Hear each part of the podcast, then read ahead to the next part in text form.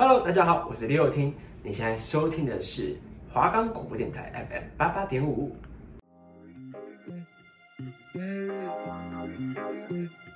如果你对于感情方面有困扰，不知道该如何是好，为什么会有这样的情绪？为什么会有那样的表现？对方究竟在想什么呢？让我们来一探究竟吧。我是星空，我是凡谷，每周四早上十一点到十二点准时锁定心烦爱分析，让我们来跟你分享各种情感小知识。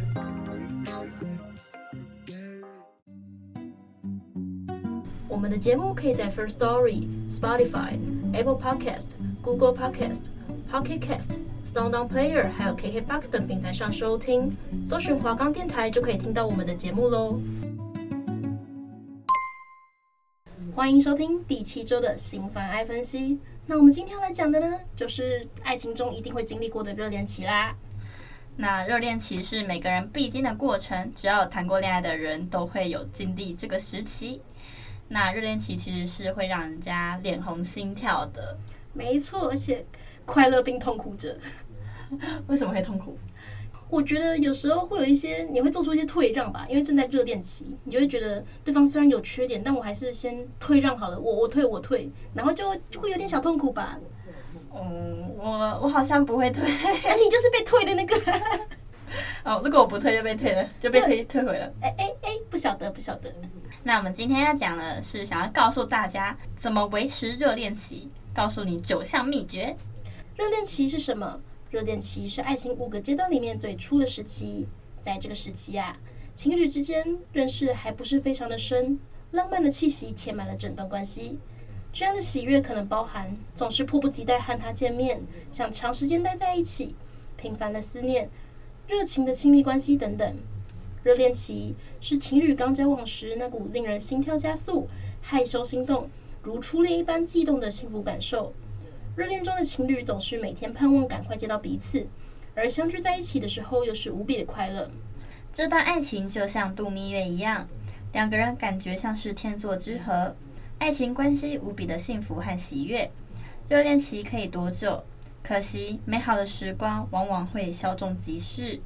热恋期的长度一般被认为在三个月左右，并依照个别的情况会有所不同。从生物学的角度来看，大脑在热恋期的阶段会分泌各种激素，像是多巴胺、催产激素、脑内啡等等，就像一杯综合的荷尔蒙鸡尾酒。这些效应可能会让我们忘记对方的缺点，降低在爱情里逻辑思考的比例，忽略长期相处不融洽的征兆。当热恋效应开始慢慢褪去的时候，如同成瘾般的热恋阶段会来到尾声。爱情可能会要面临下一道不同的阶段以及考验。那该怎么增加热恋期的长度呢？给你九个热恋的保鲜秘诀。秘诀一：每天说我爱你。随着时间过去，用言语表达爱情的频率渐渐变少了，于是开口说我爱你就会变得越来越尴尬。但言语的提示也会影响大脑深层的潜意识活动。不吝啬于分享自己的恋爱宣言，对情侣彼此之间其实也会造成潜移默化的影响。我今天又爱你了，是男孩常对女孩说的一句话。那你爱我吗？男孩又问。爱呀。大部分的时候，女友总是甜笑着回答。但当女孩心情不好、吵架赌气的时候，就会翻起白眼，或是沉默不语。看似老套的语句，却能够变成关心彼此情绪以及探查对方心情的开场白。肯定言语是五种爱之语的其中一种。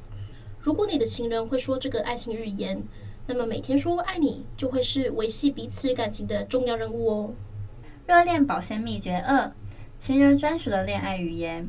我又到齐了，如同好朋友那个来，作为女人每个月固定经期的代名词。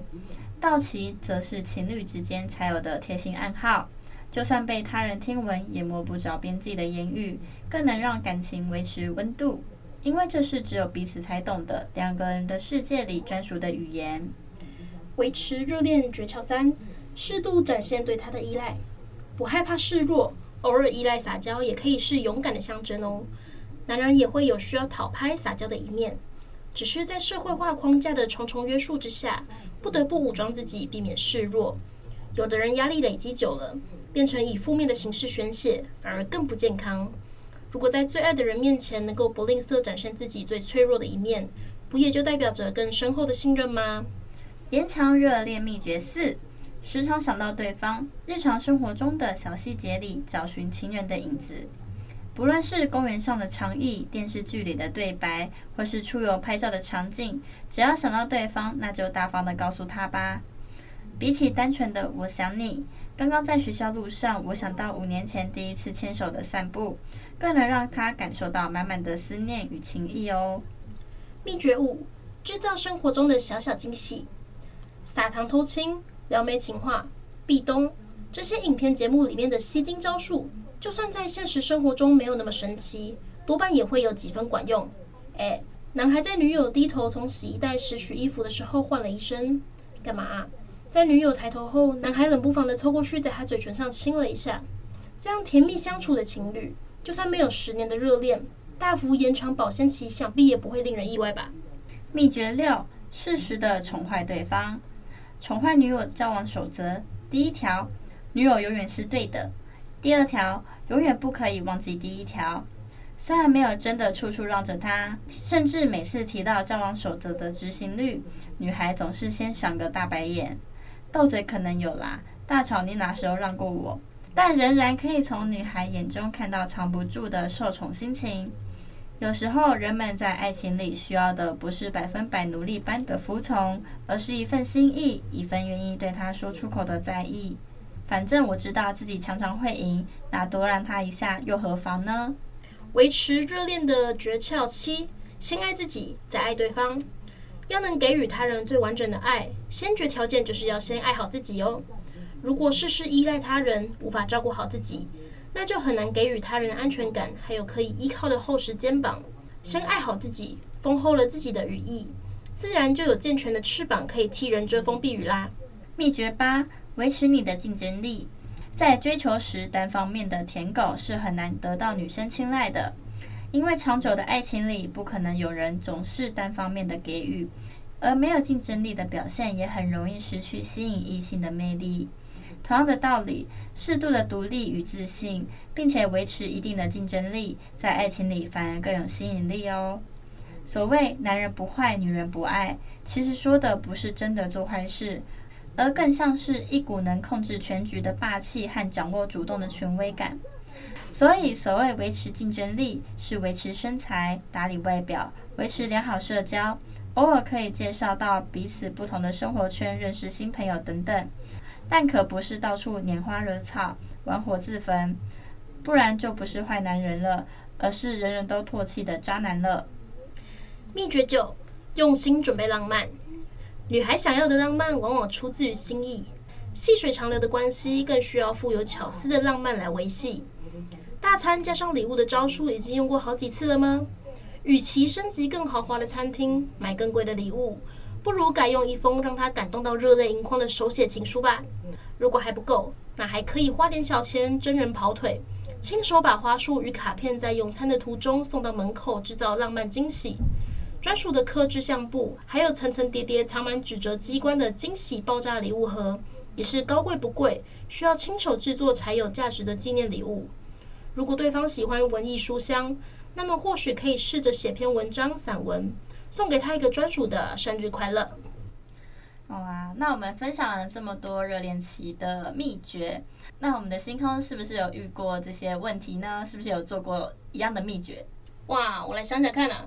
像是对方在宜兰读书，然后他说想吃马卡龙。那那天我五点下课以后，先冲到中山去买了一盒，然后在没有跟他讲的情况下，偷偷跑过去送给他一个惊喜。这样也算是制造浪漫吧？那你是很浪漫呢，超级浪漫，我是浪漫代表，谢谢。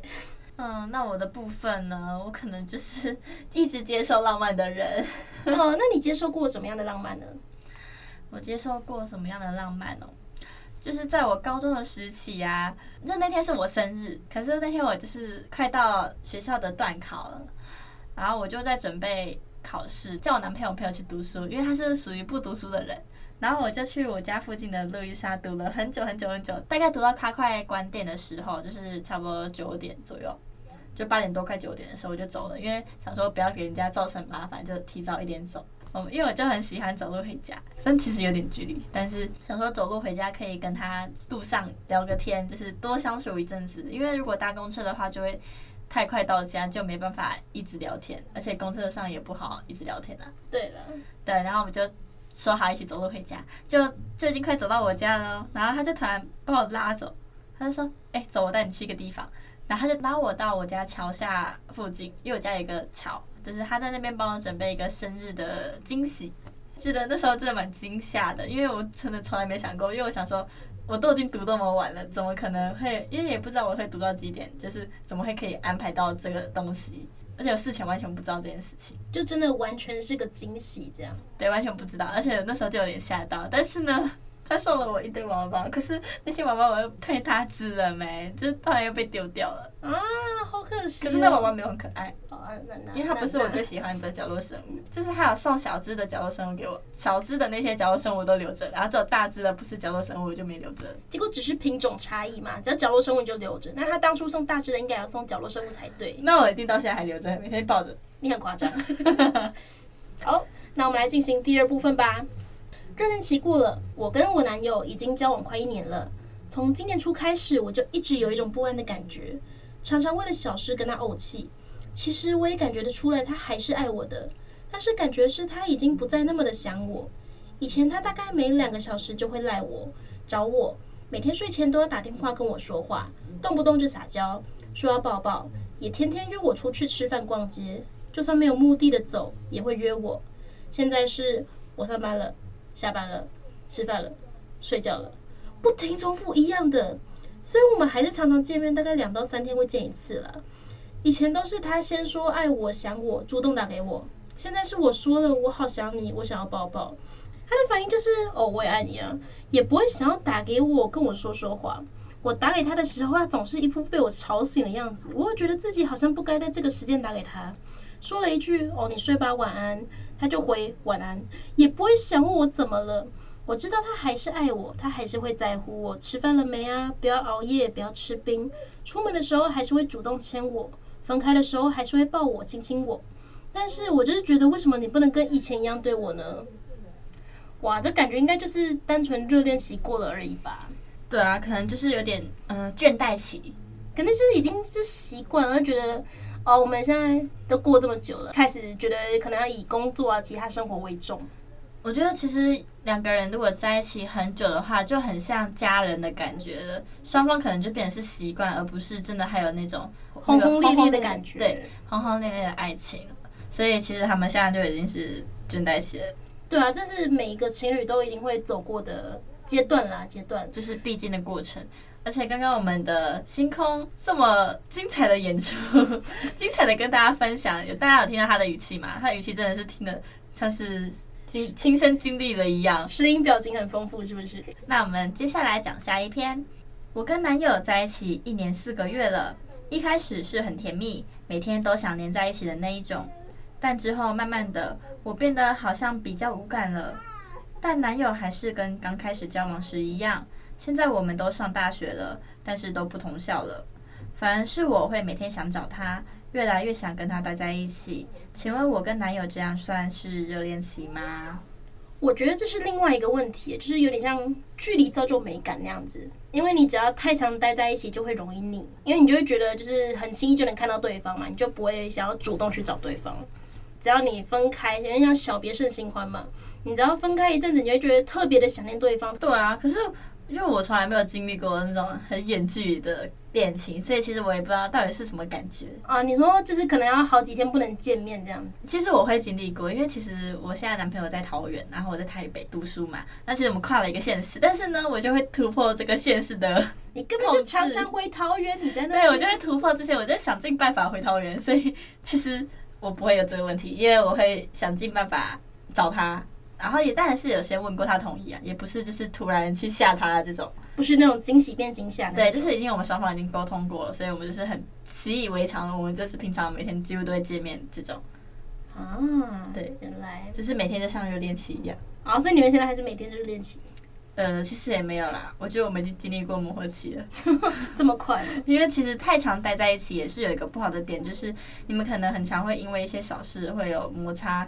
因为你太常在待在一起的时候，就是你会看到对方的所有面相嘛。就可能你有时候觉得他，诶，他那不好，他这个不好，就会你会觉得说，就是你会提出来跟他讨论，有时候可能就会不小心导致吵架。所以其实太常待在一起是一个不太好。我觉得远距离其实会更加能让对方想念。我也觉得，对，但还是要记得要就是相处要见面啦，不然很容易太久没见面就淡了。对啊，我觉得你们可以就是这篇的作者呢，可以跟她男朋友沟通一下，就是双方互相互相来互相去啊。就像我们上一篇讲的，就是可能可以哎，这礼拜我找你，下礼拜换你找我。没错没错。好，第三篇，为什么热恋期过了就没感觉了呢？很多人恋爱久了，开始感到厌腻无聊，就常见的说法就是热恋期过了嘛，新鲜感消失。或科学一点的解释就是说，超过两年，脑内的多巴胺激素就不再分泌，本来看起来天真可爱的对象，热恋期之后变成幼稚愚蠢，每次恋爱都撑不过几个月。不只是恋情，接触新的兴趣，搬到新的城市，换了新的工作，也都有段蜜月期。我认为新鲜感褪去之后，这是生根的好时机。真正的好戏还在后头。如果一感到厌腻无聊就砍掉重来的话，可能永远无法深入了解任何事物，也无法获得更深层的自在和幸福。以下分享我多年血泪经验得来的一些心得，也许可以作为大家下次开启恋情前的参考。一、恋爱不是代罪羔羊。某些人喜欢把人生的不幸归咎于因为我没有另一半。独自搬家，生病没人照顾，吃饭找不到人陪，一产生负面情绪就推给单身原罪，把如果我有另一半，现在就不会怎样怎样挂在嘴边，强行忽略自己的能力不足，人缘不佳就不必努力了。那这些人在谈了恋爱之后，以为可以就此逃脱无聊的世界，像偶像剧一样天天上演 drama 撒糖戏码，一旦对方懒得再老来自于亲，就会开始嫌东嫌西，把原形毕露的苦闷生活怪到热恋期消退之上。二，脚上的拖油瓶。如果你的性格多变无常，喜欢学习新事物，却爱上一个守旧保守、不愿尝试的人，无论注入多少活水，鼓吹他踏出舒适圈，说破了嘴，对方就是不动如山，确实很难发展出唇齿相依的亲密关系。恋情刚萌芽，套上热恋滤镜，可强行美化为个性互补，欣赏彼此的差异处。每天柴米油盐酱醋茶相处之后，才会意识到两人的共同兴趣少得可怜，无法一起创造美好的回忆，甚至觉得对方是拖着你的脚的拖油瓶。三、崇拜，我认为崇拜是恋情稳健成长的一个关键因素。如果你的对象有让人崇拜的特点，能够成为你进步的动力、学习的楷模，即使失去了热恋滤镜，值得仰望的特点，它依然存在啊。他在你心中还是能够站稳崇高的地位，获得尊重。不过，大家千万不要因为社会地位、金钱、大公司高管等等的外在因素而崇拜你的伴侣。这些外在特点很可能因为环境的变动、价值观改变而使你不再向往。举例来说，你自己变得有钱以后，金钱对你而言就不再是重点啦。或是如果对方被公司裁员，失去了光鲜的抬头，个性本质的闪光点才能够让人长久崇拜。例如，无论贫富，他为人总是正直诚实。无论职称为何，他待人永远温暖。哇，这一篇跟我们讲了好多关于热恋期的事情。呃，应该说关于作者对于恋爱的一些想法，对，一个心得啦，心得体验。那我觉得他其实讲的跟我们刚刚讲的其实有点像，就是可能维持热恋期的方法嘛。对啊，对啊，就是像是，哎，我觉得崇拜真的蛮重要的，对方要有一个你真的发自内心会欣赏的个人特质。你才会有长久的动力，可以两个人一起努力下去，会成为彼此学习的动力。对，可是呢，我现在 好像没有崇拜，但是我觉得，其实你真的喜欢一个人，你就不会去在乎说他的一些优缺点，你可能会看到只看到他的优点，不会看到他的缺点。我现在满眼就是我男朋友的缺点，我可能会觉得说，那都是他的优点啊。对，我就是会把他的缺点化成优点，因为觉得我真的很喜欢一个人，就是会这样。对方的所有特点在你眼中都是优点的感觉，对，就是你觉得哦，他怎样都很棒。那我觉得也是一个不错的方式，就是你可以用另外一个角度来看待他的不同的特点。那我们来讲下一篇两年的热恋期，和闪在一起即将满两年了，很喜欢我们现在的状态，既热恋又平淡。我和闪在不同的县市，加上彼此的工作原因，我们只能在周末见面。或许是因为这样，所以更珍惜见面的时间。以下来说说和闪的相处模式：我们出外逛街一定会牵手，骑车也是抱紧紧，吃饭会互相喂对方，各自回家前都会 kiss bye。过节日会亲手写卡片给对方，晚上几乎都会讲电话或视讯，早上起来都会和对方说早安，但我们不会时刻都想黏在一起，可以有说不完的话。也可以各自划手机、玩游戏，或是去找自己的朋友吃饭。我们都给了对方很大的信任与自由。曾经我是一个极度独立的女孩，独立到误把冷淡当成老夫老妻。是闪让我知道什么叫做热恋的老夫老妻。感情真的是需要经营的。祝大家都能找到适合自己的另一半。哇，我觉得他们真的是恋爱的楷模哎，完全就是典范。没错，他们自己就是已经知道对方的对方的点，跟都会有呃一起配，就是那种小甜蜜的时光，就是像他说他说的，呃，虽然只有周末能见面，但是只要见面都一定会有这种亲密的相处模式，都会有这种举动。那我觉得就蛮可爱的，就是大家都可以参考。应该说两个人待在一起不一定真的要做什么事，可以分开来各自。打游戏啊，玩手机，可是在一起的时候就可以好好的享受这些两个人的相处时间。对啊，我其实其实我之前找我男朋友说吃饭不要滑手机，可是他还是会想看一下。其实大家还是没有办法放下手机的，但是就是平常相处的时候，就是好好相处，就是可能我们要一天留一点时间，就是聊天时间啊。对，嗯，就是不要就其他时间你要做什么随便你啊，反正一天我们可能就晚上留个时间，或是早上留个时间，然后来沟通一下。就是可能在聊个天，就是也不用怎么讨论什么点什么的，反正我们就是一般的聊天，正常聊天而已。就只是当下你我们双方是没有在做各自的事情，然后是好好的聊天，就是好了。就是除了你要记得保有自己的生活之外，也要记得留一点时间给对方。没错没错，这样子才是最好的爱情。好的，那我们差不多可以进入到第三部分啦。爱情心理学，过了热恋期，爱真的可以永恒吗？热恋与大脑，处于热恋期的我们会发生一系列的脑内的变化，使我们产生爱的感觉。有心理学家认为，爱是由三个情感系统所组成的，分别是性欲、依恋和吸引。三者在不同的角度并没有必然的关系的。我们可以尝试探讨三者与人类神经学及内分泌学的关系，可谓三年之痛，七年之痒，十年之约。随着时间的增长，血清素的水平会慢慢的上升并恢复正常，这会抑制多巴胺带来的作用。如上述所说，多巴胺是爱情中吸引的重要的荷尔蒙。当多巴胺活动被抑制时，进行性行为的欲望也会被降低，连带性高潮所带来的大量荷尔蒙也会消失。假如真的符合以上所述，难道热情真的难以延续吗？无可否认。的确有不同的证据支持这个说法，比如说，人类能够分开处理以上三个情感系统，你可以对你的长期伴侣产生依恋，同时被其他人吸引，同时又被其他人激起性欲。从进化的角度而言，有心理学家认为这个特性或是能够令人同时有着短期及长期交配关系，有助于基因的传递。也就是说，人类可能本来就倾向出轨。很多人在对于现阶段的爱情逐渐失去热情的时候，我们可以估计他们遵循了荷尔蒙和情感的指引，通过出轨又或者是将注意力放在照顾孩子等行为，重新激起荷尔蒙反应。由此可见，热恋是难以维持的。长期的爱情与大脑，的确随着时间的流逝，热情会渐渐的冷却。然而，研究显示，爱的某些部分是恒久不衰、历久弥新。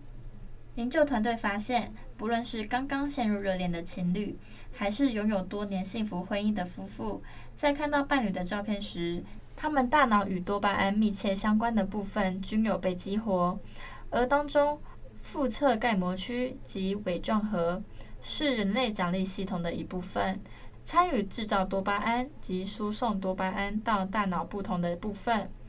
研究发现，拥有多年幸福婚姻的夫妇亲密度越高，腹侧盖膜区的活动越活跃。研究更发现，大脑中的苍白体或只能因长期并包含友谊的爱情而被激活。总而言之，你可以选择沉迷热恋所带来的激情，不断地寻找新的伴侣；你亦可以选择坚守爱情，忠贞不渝。但不过，长期的爱情与刚开始的热恋一定有程度上的不同。你可能很难对你长久的伴侣产生最初的激情。不过，彼此间的依恋是会随着时间而加深的。或许这种爱情与一开始的热恋有些分别，但你亦可以将其视为爱情的升华。只是你亦可以只停留追求热恋与性的激情，这只是你的选择。哇，那我们的反骨你怎么看呢？呃，反骨反骨快疯了，梵谷看到他都里面太多的激素问题了，那真的是只能问到生物学的老师。来给我们解答，因为生物学其实我们真的不是我们的范畴。其实我们以前学的生物课，这种激素问题没有讲到特别多。哦，对啦，其实不会讲到这么专业的，概括，概括而已。顶多讲到可能像女生生理期来说，像黄体素啊，或是刚刚有提到的多巴胺，有稍微听过这些名词。但是它会激起什么样的人体反应啊？这是我们没有学过，我们没有办法跟大家解释的。我们只能从呃我们自己的自身经验啊，还有从感性方面来分享对于热恋期的想法这些的。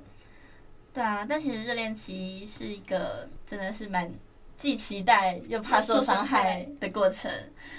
对，但我觉得在热恋期中也可以好好的谈一场轰轰烈烈的爱情啊。但过了热恋期之后，大家其实就要特别的注意一下啦，就是可能会进入到磨合期，或是冷淡期，或是待倦期，或是平静期。总而言之，就是变得平淡。对，反正总而言之，就不像热恋期那么激情了。但是也有人可能就是在一起这么久，可能在一起十年了，但是十年都是一个热恋期的状态，也是有这种人，只是少之又少啦。没错，我觉得最重要的就是你们双方如何互相的配合磨合，还有创造生活中的那些小火花。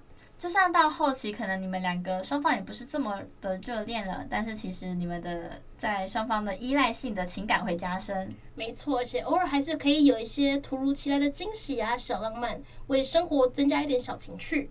那不止你会觉得生活中变得更丰富，也可以增加你们的情感。哇，我们的星空也太会说话了，看来是感情高手啊！没有没有，哪敢呢？哪敢？只有谈过一任好吗？谈过一任经验就那么丰富了？那我谈过好几任，怎么经验还没这么丰富呢？那我反骨要加油 哎！那呃，反骨现在就是好好的培养我这这段感情，然后每天都活得像热恋期一样。就算到了可能到了不同的时期的话，我也会就是好好的双方沟通，像我们的星空说的那样子。